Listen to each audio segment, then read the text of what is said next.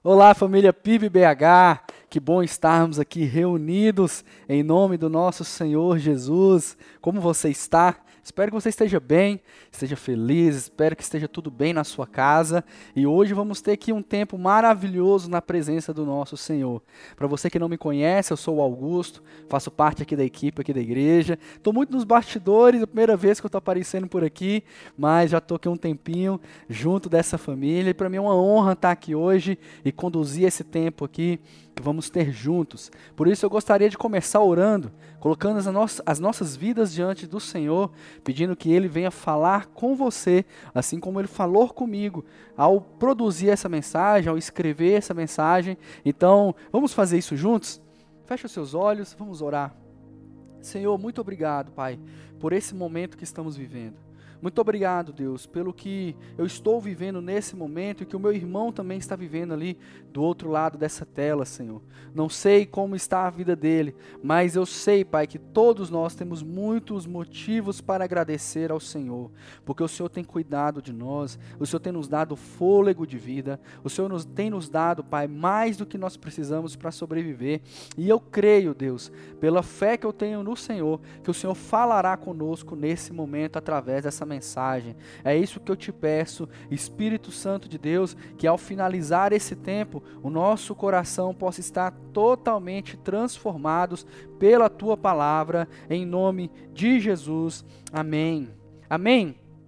Eu gostaria que você pegasse aí a sua Bíblia e abrisse no livro de João, o Evangelho de João, no capítulo 11. Nós vamos fazer uma leitura aqui de alguns versículos. E enquanto você abre, ainda vou te dar mais um aviso e mais uma dica. Eu te aconselho a pegar em um bloquinho de notas. Se você está com celular, aí abra as notas no celular. Mas não mexe no WhatsApp, não, tá? É o momento de concentrarmos aqui louvor e adoração ao nosso Deus. Ou então pega um caderninho aí para você anotar. Isso tudo contribui para que você possa reter ainda mais para você as informações e aquilo que o Senhor Senhor vai falar conosco nesse momento. Vamos lá? João, o Evangelho de João, no capítulo 11. Vamos lá a partir do primeiro texto e vamos nessa.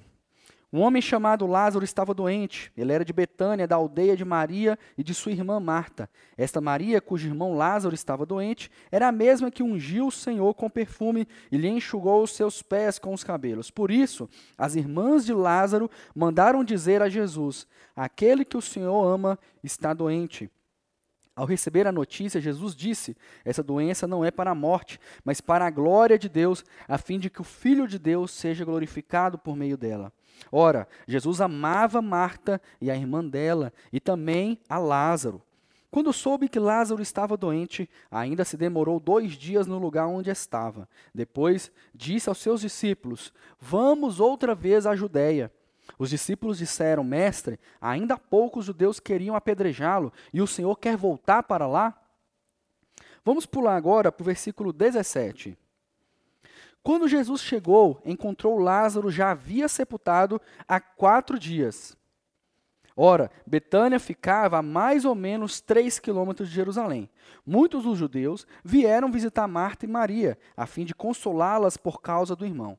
Marta, quando soube que Jesus estava chegando, foi encontrar-se com ele. Maria, porém, ficou sentada em casa. Então Marta disse a Jesus: Se o Senhor estivesse aqui, o meu irmão não teria morrido. Verso 32. Quando Maria chegou ao lugar onde Jesus estava, ao vê-lo, lançou-se aos seus pés, dizendo: Se o Senhor estivesse aqui, o meu irmão não teria morrido. Quando Jesus viu que ela chorava e que os judeus que a acompanhavam também choravam, agitou-se no seu espírito e se comoveu e perguntou: Onde vocês o puseram? Eles responderam: Senhor, venha ver. E Jesus chorou. Então os judeus disseram: Vejam o quanto ele o amava. Vamos lá para o verso 38. Jesus, agitando-se novamente em si mesmo, foi até o túmulo que era uma gruta em cuja entrada tinham colocado uma pedra. Então Jesus ordenou: Tirem a pedra. Marta, irmã do falecido, disse a Jesus: Senhor, já cheira mal, porque ele está morto há quatro dias. Verso 43. E depois de dizer isto, clamou em alta voz: Lázaro, venha para fora. No verso 45, muitos dos judeus que tinham vindo visitar Maria, vendo que Jesus havia feito, creram nele. Uau, que história! Essa história é muito marcante e Deus tem incomodado o meu coração já há um bom tempo a respeito da temática que nós iremos tratar aqui hoje. E isso tem incomodado o meu coração, e eu creio que esse tema, o que nós vamos falar, é uma das características que nós cristãos mais devemos desenvolver, que é a compaixão. O que, que os dicionários vão dizer que é compaixão? Compaixão é um sentimento de pesar, de tristeza, causado pela tragédia alheia e que desperta a vontade de ajudar, de confortar quem dela padece. Portanto, a compaixão, ela nasce primeiro no sentimento. Ela nasce primeiro no coração. Ela é um descontentamento interno que se transborda em ações externas. É um incômodo na alma que desperta o desejo de gerar vida a outra alma. Mas para isso acontecer, precisamos ter o coração de Cristo. Para termos a habilidade de sermos compassivos, o nosso interior deve ter sido tocado por Jesus. E nós sabemos que onde ele toca, há milagre, há transformação, há mudança de fato. Portanto, a real compaixão gera ação, gera um despertar, gera uma atitude benevolente. A verdadeira compaixão gera uma atitude que transforma o estado atual da pessoa que é alvo da sua compaixão. Da mesma forma que cremos que amor é uma atitude, para se expressar de fato a compaixão, é necessário atitude. São necessárias ações concretas. Muitos de nós, no entanto, estão perdendo ou perderam de fato a capacidade de se compadecer, de sentir a dor do outro e se mover em prol do outro. Muitos estão enganados e se esqueceram do que o Senhor Jesus nos alertou no livro de Mateus, no capítulo 24, no verso 12, onde diz que devido ao aumento da maldade, o amor de muitos se esfriará. Em muitos corações já não há mais traços de amor ou compaixão. Atitudes e atributos, inclusive, que nos caracterizam como cristãos. Ser um cristão deve ser sinônimo de caridade, de bondade, de paciência, de compaixão. Mas tem sido assim conosco? Tem sido assim com os cristãos que estão à sua volta? Muitos de nós não mais se compadecem. Muitos de nós não mais choram pela dor do outro. Muitos de nós não mais choram pela tragédia em que o outro se encontra. E qual tragédia pode ser maior do que a causada pelo pecado? O pecado é o que quebrou o nosso relacionamento com Deus, nos lançando fora da Sua presença, nos expulsando da Sua glória. É do pecado que se origina toda a tragédia do homem. Toda a crise da humanidade é originada no pecado. Muitos de nós não mais choramos porque julgamos o outro como uma causa perdida. Muitos de nós são simplesmente indiferentes àqueles que estão mortos pelo pecado e necessitam profundamente da vida que só Jesus pode gerar.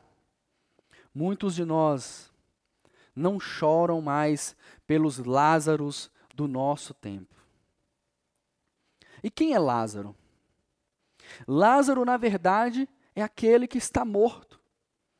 No livro de Efésios, no capítulo 2, nos versos de 1 a 3, vai nos dizer que aquele que não recebe a vida que Cristo dá, está morto em seu pecado.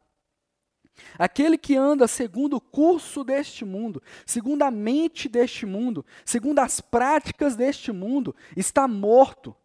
Aquele que anda segundo as inclinações da sua carne, fazendo as obras da sua carne, este está morto. Nele não há a vida do Senhor, a vida de verdade.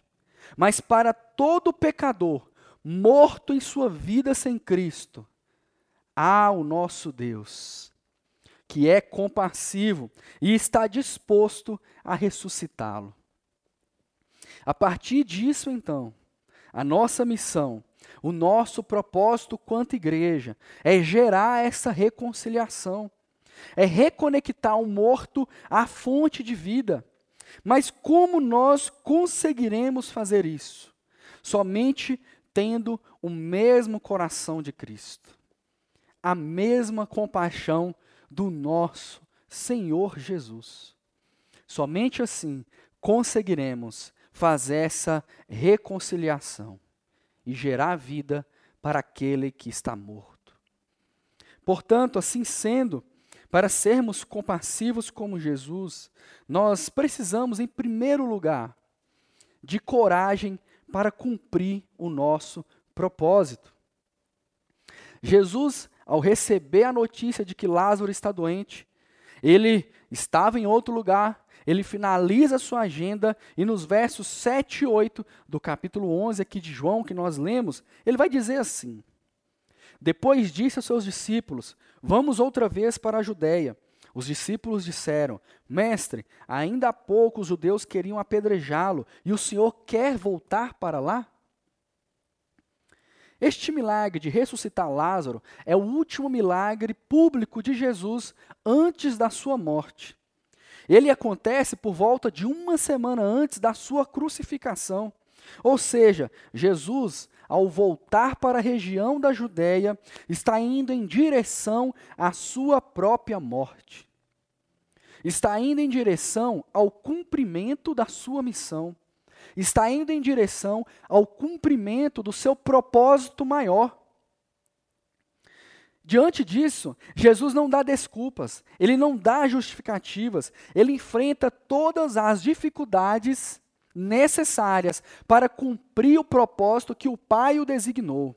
E que esse propósito fosse cumprido sem reservas, sem ressalvas, sem desculpas, mas tem sido assim com a gente? Conosco tem sido assim? Nós temos cumprido o propósito que o Senhor tem nos entregado? Ou temos dado desculpas e justificativas? Muitos se dizem cristãos, se dizem pequenos cristos, mas não têm coragem de se comprometer com a missão que Cristo deu para os seus seguidores. Muitos não querem se comprometer com as coisas do reino de Deus. Falam um milhão de justificativas para não participarem ou não liderarem uma célula. Dizem um milhão de justificativas para não servirem em algum ministério da igreja. Dizem que não tem tempo para participar dos cursos que a PIBBH propõe ou não abraçam nenhum dos projetos que a nossa igreja inicia, não se compromete por inteiro em nenhum dos sonhos que o Senhor tem dado para a nossa família. Já parou para pensar no porquê a nossa igreja faz tudo o que ela faz? Já pensou qual que deve ser o real motivo de tudo? Será que trabalhamos com células porque acreditamos que é um ótimo método para aumentar o número de membros da nossa igreja? Será que fizemos agora um livro devocional porque queremos fazer um comércio, ganharmos muito dinheiro e ficarmos ricos? Será que estamos criando uma ONG só para ficarmos de bem com a sociedade, com os políticos da nossa nação? Será que estamos tentando reformar todo o nosso prédio porque nós somos idólatras de estrutura? Qual o real motivo que você imagina que está por trás de todas as coisas que nós temos feito? A igreja faz tudo o que faz para cumprir a missão que o Senhor designou para ela. Cada detalhe que você está vendo aqui nesse culto faz parte de um plano para que mais pessoas se tornem seguidoras do Deus vivo se tornem discípulos de Cristo, para que conheçam o nosso Senhor Jesus. Ele é aquele que disse para Marta, no verso 25 dessa história que lemos: Eu sou a ressurreição e a vida. Quem crê em mim, ainda que morra, viverá. Jesus é a vida, ele não é a sobrevivência. Sobreviver é tentar permanecer vivo, mas essa realidade é falsa, porque ninguém consegue tentar viver para sempre. Isso não é vida.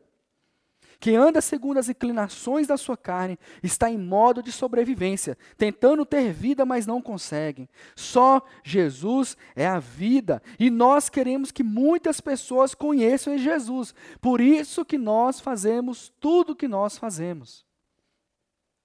Nós queremos que aqueles que estão mortos em seus pecados conheçam a vida e a vivam em abundância. Mas, na verdade, o que eu não entendo é porque ainda existem pessoas que não querem fazer parte disso.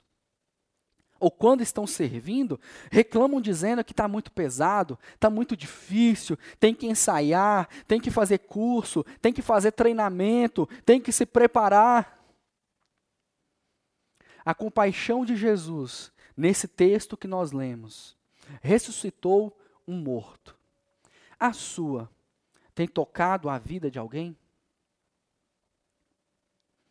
Ainda há compaixão em seu coração que seja suficiente para que, mesmo com todos os empecilhos e dificuldades que estiverem em seu caminho, você seja capaz de cumprir a missão que o Senhor entregou para você?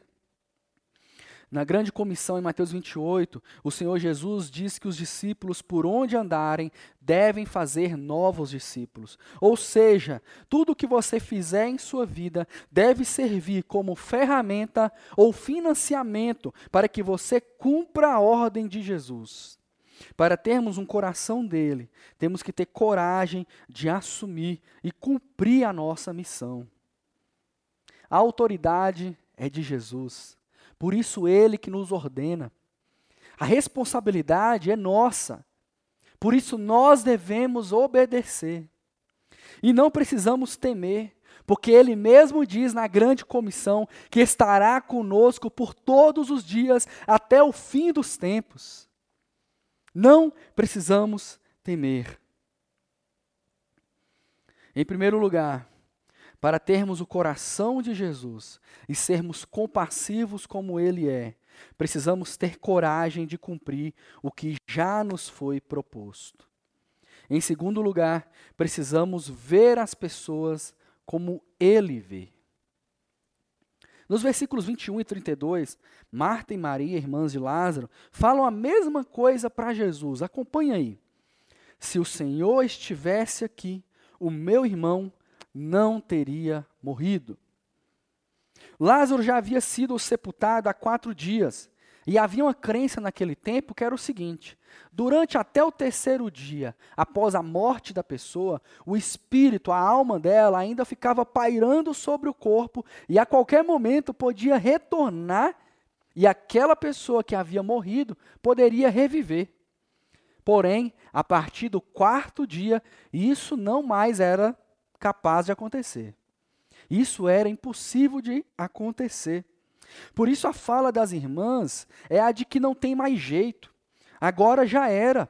Não, é, não há mais o que fazer. Se o Senhor Jesus tivesse feito alguma coisa antes, tudo bem, mas agora, agora já era. Agora não tem mais chance. É tão comum estarmos tão imersos em nossa vida terrena que passamos a ver a vida com essa cosmovisão humana, carnal. Não enxergamos mais pela fé, não enxergamos pela ótica de Deus. A forma com que Deus olha para a humanidade é com a certeza de que a partir do sacrifício do seu filho, aquele que crê, ele pode ser reconciliado com ele. Há vida. E é uma nova vida, para que todo aquele que estiver em Cristo se torne uma nova criatura. E crendo no nome de Jesus, esta nova criação se torna filha do Deus vivo. Ou seja, há chance, há esperança, há oportunidade para aquele que crê. Mas a nossa forma de olhar para as pessoas, muitas vezes, é um olhar de trânsito em julgado. Já ouviu falar desse termo? É um termo jurídico que significa que uma sentença se tornou definitiva. Ou seja, não há mais recurso, não há mais o que fazer. Quantas vezes não fazemos isso? Emitimos uma sentença julgando e taxando as pessoas como aqueles que não têm mais jeito. É drogado, alcoólatra, adúltero, bandido, corrupto, promíscuo. Atestamos uma realidade do presente, mas colocamos um ponto final na história daquela pessoa. E o problema é que pensamos assim, não só nesses casos mais complexos. Na verdade, nós pensamos assim de praticamente todo mundo. Olhamos para casamentos destruídos por causa do pecado e o que nós dizemos? Ah, é assim mesmo. Faz parte, é normal. Casamento é difícil. Olhamos para quem em tudo quer levar vantagem, sempre negocia de forma enganadora, quer passar a perna nos outros e dizemos: Isso é normal, gente, é assim mesmo. O mundo dos negócios pede essa postura. Olhamos para aqueles que são mentirosos e não nos atentamos que a mentira é um pecado que gera filiação. Ou seja, o mentiroso é filho do diabo. Não nos atentamos para isso, mas dizemos que é assim mesmo. As pessoas são assim, faz parte. Queridos, essas pessoas estão imersas no pecado estão mortas em suas inclinações carnais. Essas pessoas precisam de Jesus. Então não podemos dizer que cremos na mudança se não fazemos nada. Nós que temos Jesus, nós que conhecemos a palavra, então é nossa missão intervir nessas histórias para que haja salvação, para que haja restauração. A verdadeira compaixão nos leva a ver com o amor que Jesus vê. No livro de Marcos, no capítulo 6, no verso 34, Jesus vê uma multidão, uma grande multidão de pessoas famintas e necessitadas e se compadece dela. O contexto é que, na verdade, Jesus estava cansado. E ele estava com seus discípulos que também estavam cansados, porque os discípulos tinham acabado de retornar de uma missão. Eles queriam ter um tempo separado só para eles ali, para que eles pudessem se alimentar, se repousar e para que os discípulos pudessem dar o feedback de como foi a missão que eles estavam. E eles até tentaram ter esse tempo sozinhos quando entraram num barco e navegaram para um lugar mais deserto. Porém, chegando lá, a multidão havia seguido pela terra, e quando os discípulos e Jesus chegam nesse lugar, a multidão já estava ali. Jesus olha para essa multidão e não vê uma multidão de problemas, ou não vê uma multidão de causas perdidas. A Bíblia vai falar que ele vê uma multidão de ovelhas sem pastor. Então Jesus decide ser o pastor dessas ovelhas. Ele começa a ensinar, e é nesse contexto de amor, de decisão e de entrega onde há a primeira multiplicação dos pães. Hoje, se olharmos para fora, o que mais veremos é uma multidão de ovelhas sem pastor, que estão feridas pelos espinhos da vida, desnutridas por não terem um alimento verdadeiro, e muitas estão morrendo por estarem sendo predadas pelo lobo, pelo diabo. Jesus, ele é o bom pastor que olha para essa multidão de ovelhas sem pastor e dá sua vida pelas ovelhas. Nós precisamos fazer a mesma coisa. Para sermos compassivos como nosso Senhor Jesus é, precisamos ter, em primeiro lugar, coragem de cumprir a nossa missão. Em segundo lugar, precisamos ver as pessoas como Ele vê.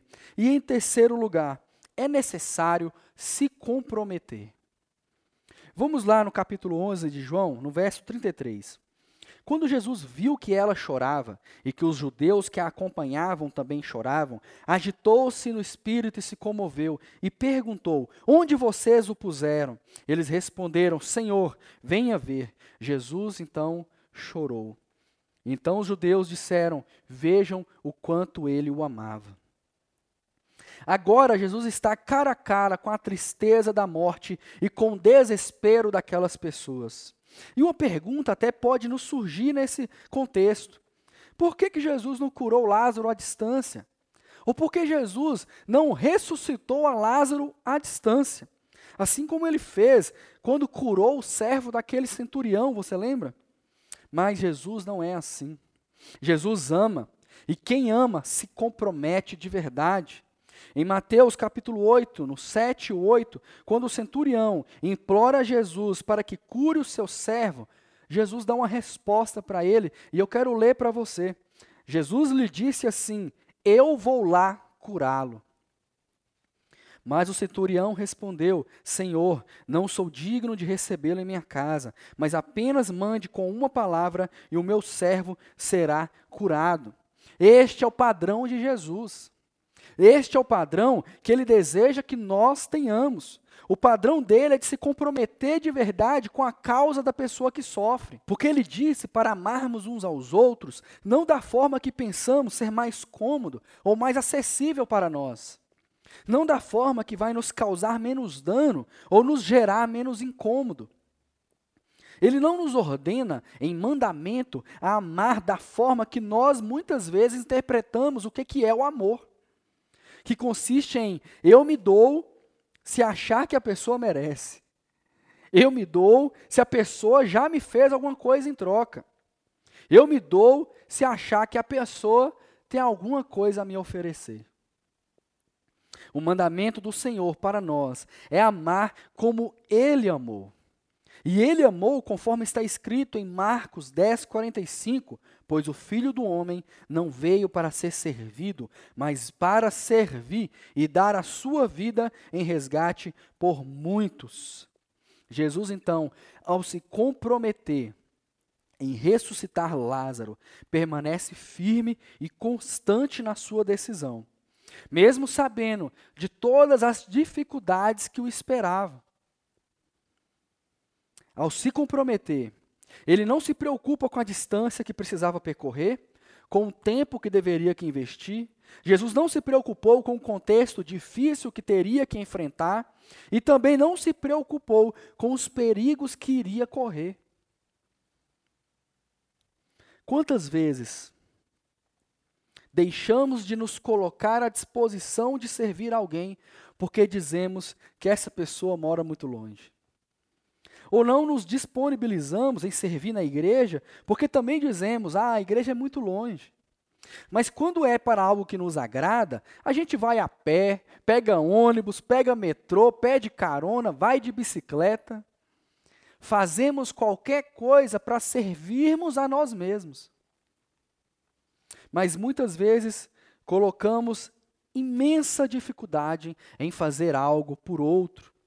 Nos esquecemos que esse servir pode salvar vidas do inferno. Quantas vezes não servimos porque dizemos que não temos tempo? O que será que tem tomado tanto nosso tempo, o que será que temos feito de tão importante e que não nos tem permitido viver o que deveria ser prioridade em nossa vida, que é servir ao reino de Deus? Estamos investindo toda a nossa vida no que nos dará de comer, no que nos dará de beber, o que nos dará de vestir, sendo que a prioridade deveria buscar as coisas do reino e servir a este reino. Jesus também, nesse contexto do Lázaro, não teve medo e não quis fugir do contexto difícil e de luto que aquelas pessoas estavam passando.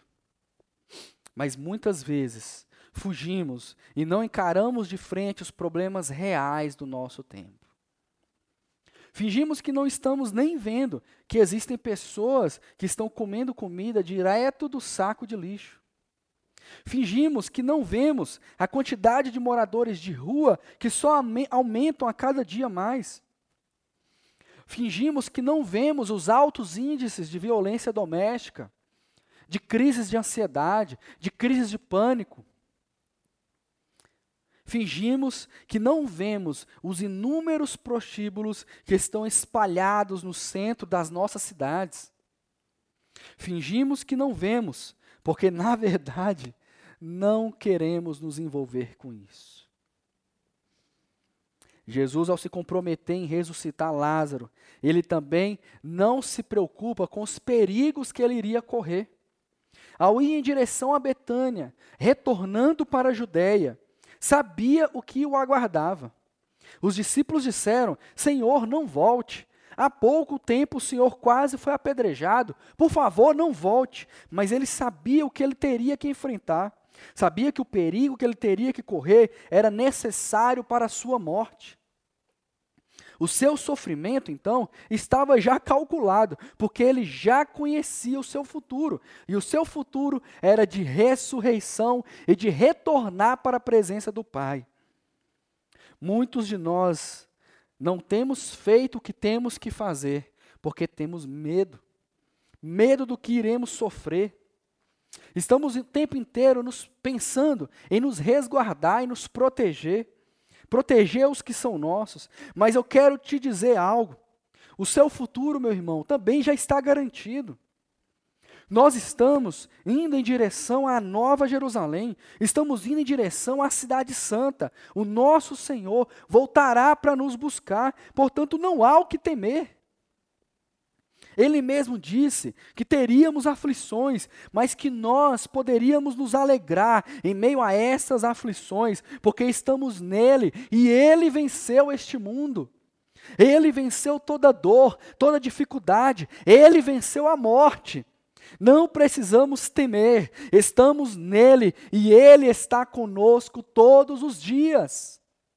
Não há o que temer para se comprometer como Jesus se compromete.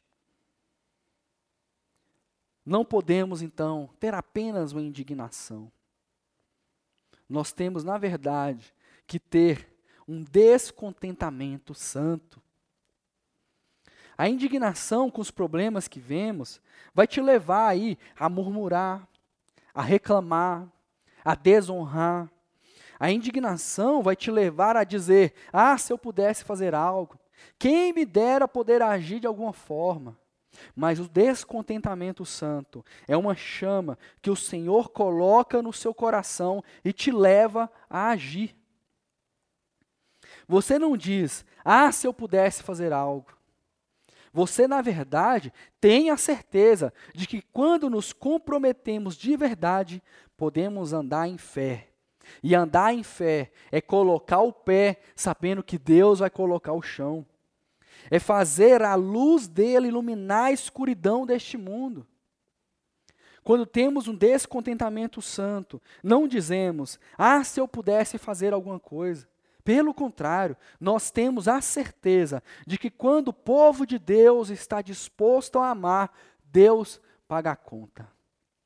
Deus financia o propósito. Este é o nosso Deus. Jesus, então, ao se deparar de frente com a morte, de frente com a tragédia da morte, ele se compadece e chora. Ele demonstra a sua plena humanidade, se compadecendo e chorando com os que choram. O pastor Hernandes Dias Lopes diz algo muito importante e que eu queria dizer aqui agora para você também. Você que neste momento está sofrendo, você que neste momento está chorando, porque talvez foi traído, talvez você está sozinho, talvez você está chorando porque foi abandonado por sua família, por seus amigos. Talvez você está sofrendo por achar que para a sua própria vida não há mais solução.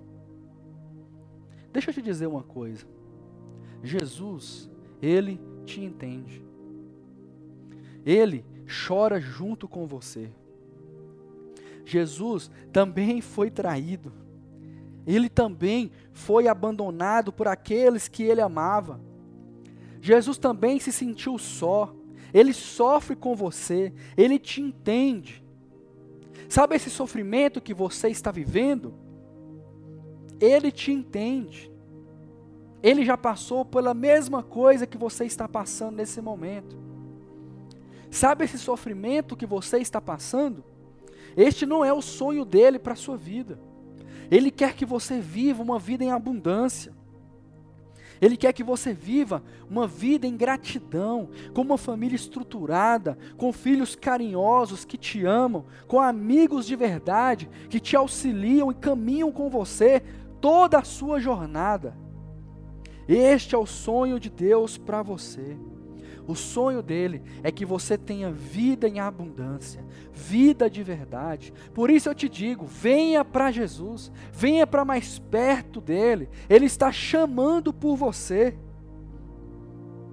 Entregue o seu caminho verdadeiramente a Ele e saiba que Ele vai transformar a sua dor em alegria, o seu sofrimento em festa e o seu luto em motivos de gratidão. Se entregue verdadeiramente a Jesus. Não fuja mais dele.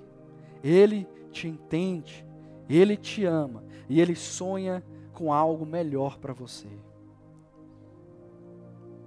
Para sermos compassivos como nosso Senhor, precisamos ter, em primeiro lugar, coragem de cumprir a nossa missão. Em segundo lugar, precisamos ver as pessoas como Ele vê. E em terceiro lugar, precisamos nos comprometer de verdade. Igreja, nós precisamos chorar por Lázaro. Precisamos deste coração compassivo que o Senhor Jesus tem. Precisamos ser aqueles que vão chegar de cara a cara com a morte, com o morto, e vai dizer: Ei, morto, eu trouxe aqui Jesus, e Ele pode ressuscitar você, Ele pode transformar a sua vida de morte em uma vida de verdade, em uma vida plena. Precisamos ser aqueles, igreja, que vão chegar de cara a cara com o divórcio e falar: Ei, divórcio, eu trouxe aqui Jesus, ele vai acabar com você e vai reconciliar esse casal e vai restaurar essa família. Precisamos ser aqueles que vão chegar de cara a cara com a orfandade e dizer: Ei, órfão, ei, desamparado, eu trouxe aqui Jesus. Ele é o nosso irmão mais velho e ele vai nos apresentar um pai que você nunca conheceu, um pai que não erra, que não falha e te ama de uma forma que você nunca viu.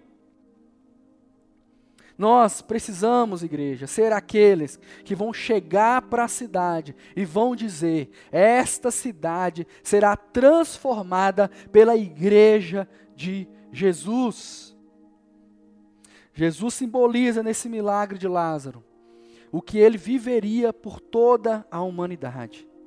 A entrega total da sua vida para que pudéssemos ser salvos. Agora é a nossa vez. Agora é a hora da igreja, é o nosso momento de entregarmos a nossa vida em amor e compaixão verdadeira para que muitos sejam salvos. Este é o nosso tempo. Precisamos chorar pelos Lázaros que estão lá fora. E o meu convite para você nesse momento é esse. Sabe, durante toda essa mensagem, todas as posturas que você talvez listou aí no seu caderninho, ou talvez na sua mente. Ah, eu preciso melhorar isso. Realmente a palavra do Senhor falou comigo nisso.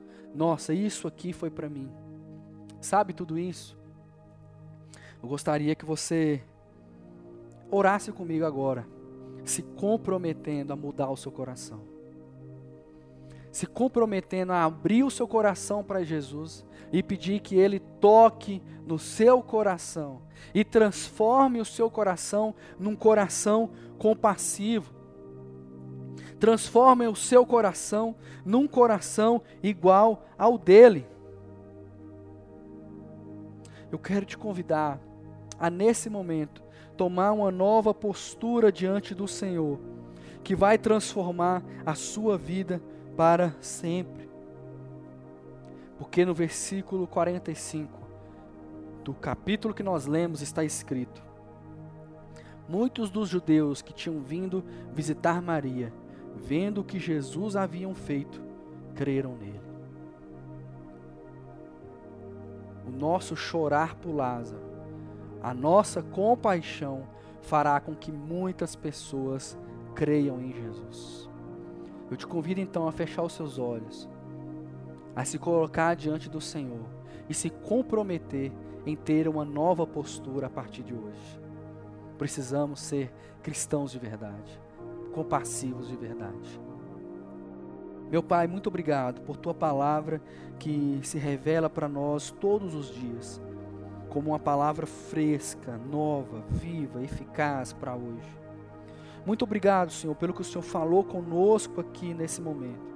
Muito obrigado, Deus, por tua bondade e por tua misericórdia. Pai, nós abrimos o nosso coração e pedimos: transforma o nosso coração. Transforma o nosso coração.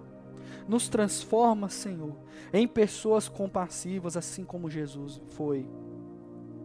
Nos transforma, Senhor, em pessoas que, quando olharmos para o sofrimento, para a tragédia do mundo, vai tomar uma atitude para transformar aquela realidade. Nos transforma, Senhor. Nos transforma, nos dando a mesma forma de olhar que o Senhor Jesus tinha. Que a partir de hoje, Pai, ao andarmos de ônibus, não vejamos mais aquele ônibus lotado, cheio de pessoas, como uma grande massa de muitas pessoas, mas que possamos ver o Pedro que está ali sentado, possamos ver a Maria que está ali sentada, o João que está ali sentado que ao andarmos pelo centro da cidade e vermos aquela multidão de pessoas, não possamos mais olhar e ver como uma grande massa, como se aquilo fosse insignificante, mas que possamos olhar, Deus, a Maria, o José, o Pedro, o João, que estão ali e que precisam do Senhor.